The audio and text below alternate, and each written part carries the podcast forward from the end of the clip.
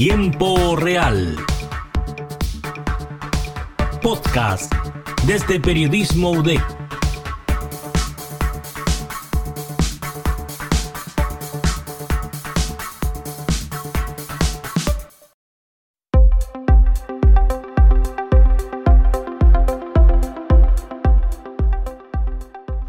Muy buenas tardes a todos.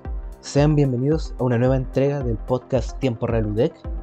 Mi nombre es Agustín Rogel y en este episodio les traemos un tema bastante problemático. El aumento en el gasto militar a nivel mundial. ¿Significa esto que estamos entrando en una nueva época de crisis, inestabilidad y guerras? Veámoslo.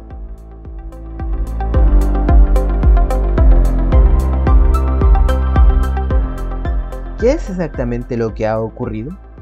Según un artículo en el sitio web El Orden Mundial, escrito por Álvaro Merino, el gasto militar en el mundo se incrementó un 0,7% en 2021, hasta alcanzar los 2,11 billones de dólares, un máximo histórico según el Instituto Internacional de Estudios para la Paz de Estocolmo.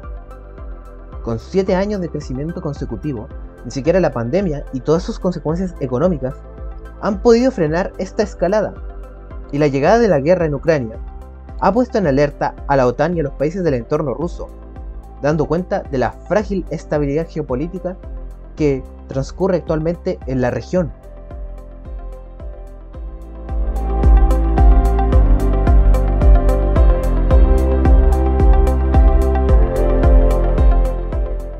Por otro lado, la Unión Europea aumentó su gasto militar total a 214 mil millones de euros.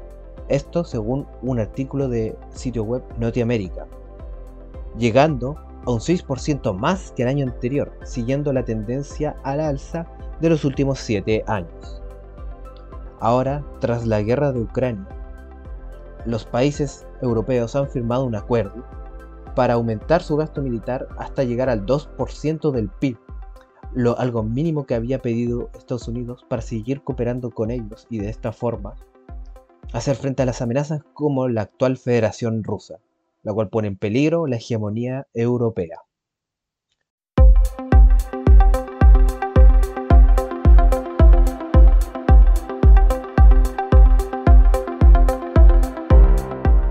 La situación global actual recuerda a otro periodo de la historia de la humanidad, la paz armada. Según el portal académico del Colegio de Ciencias y Humanidades de la Universidad Autónoma de México, la paz armada fue un periodo entre 1871 y 1914, considerado como una época de paz para Europa.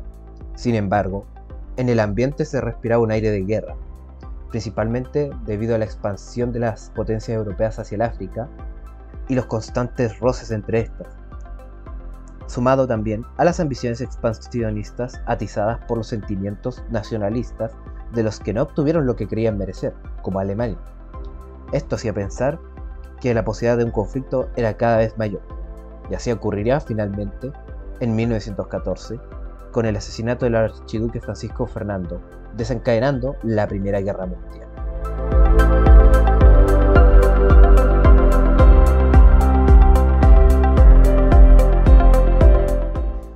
se pueden establecer similitudes también con la actual guerra en Ucrania, dado el nivel de amenazas y declaraciones por parte de la Federación Rusa, los cuales han llevado un clima de tensión en la geopolítica global.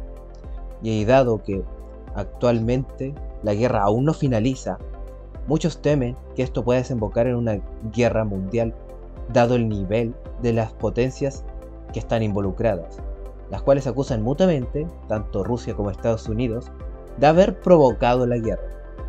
Si bien no nos meteremos en esto, lo cierto es que el nivel que se ha visto en esta guerra es uno que Europa no veía desde hace 20 años con las guerras en los Balcanes.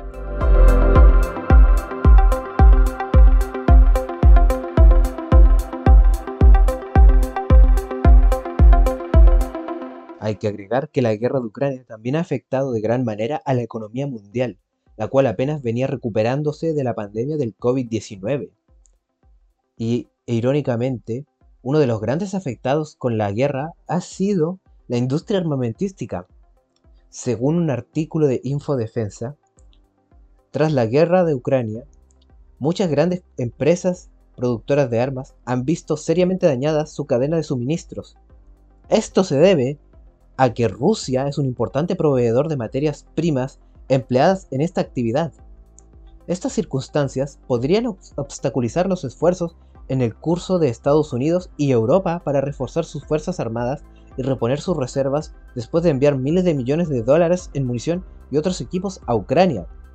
Si continúan estas dificultades para mantener la actividad en la cadena de suministros, algunos de los principales productores de armas pueden tardar varios años en satisfacer la nueva demanda creada por la guerra de Ucrania, vaticina el investigador del CIPRI, Diego López da Silva.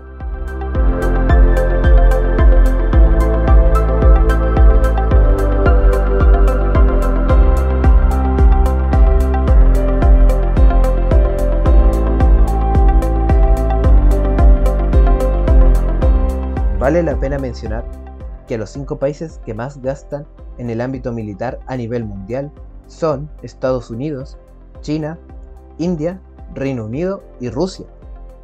El porcentaje del gasto total de todos estos cinco países equivale a más del 60% del gasto militar mundial. Esto según un artículo de eldiario.es, en el cual se detalla además que la región con más aumento del gasto militar desde 2020 ha sido Asia Oriental. Esto se debe a que el expansionismo chino pone en jaque a varias de las potencias regionales, como Japón, Corea del Sur y Taiwán, las cuales no están dispuestas a ceder ningún centímetro de soberanía.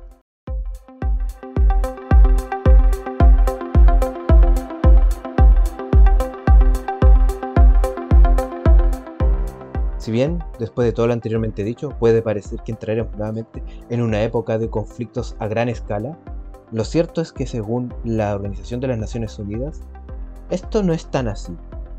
Un artículo publicado en su página web llamado Una nueva era de conflicto y violencia nos habla sobre cómo, de hecho, actualmente la mayor cantidad de conflictos se da entre grupos nacionales en lugar de entre estados.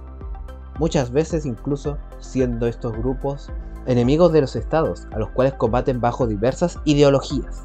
También, por otra parte, en el artículo se detalla que el crimen organizado y la violencia de las bandas varían mucho de una región a otra. Los países del continente americano registran las más altas tasas de homicidio por un amplio margen, una tasa de 37% del total mundial en una región en la que solo habita el 13% de la población mundial. También se habla sobre cómo la inestabilidad política genera la delincuencia organizada, esto se manifiesta, entre otras cosas, en ataques contra policías, mujeres, periodistas y migrantes. Además, también se habla de que la violencia política ya no solo afecta a los estados de ingresos bajos, sino que también más de la mitad de la población mundial durante los últimos 15 años ha vivido situaciones de violencia política significativa o ha estado muy cercana a ellas, por lo que el aumento de la violencia es algo que afecta a toda la población a nivel mundial.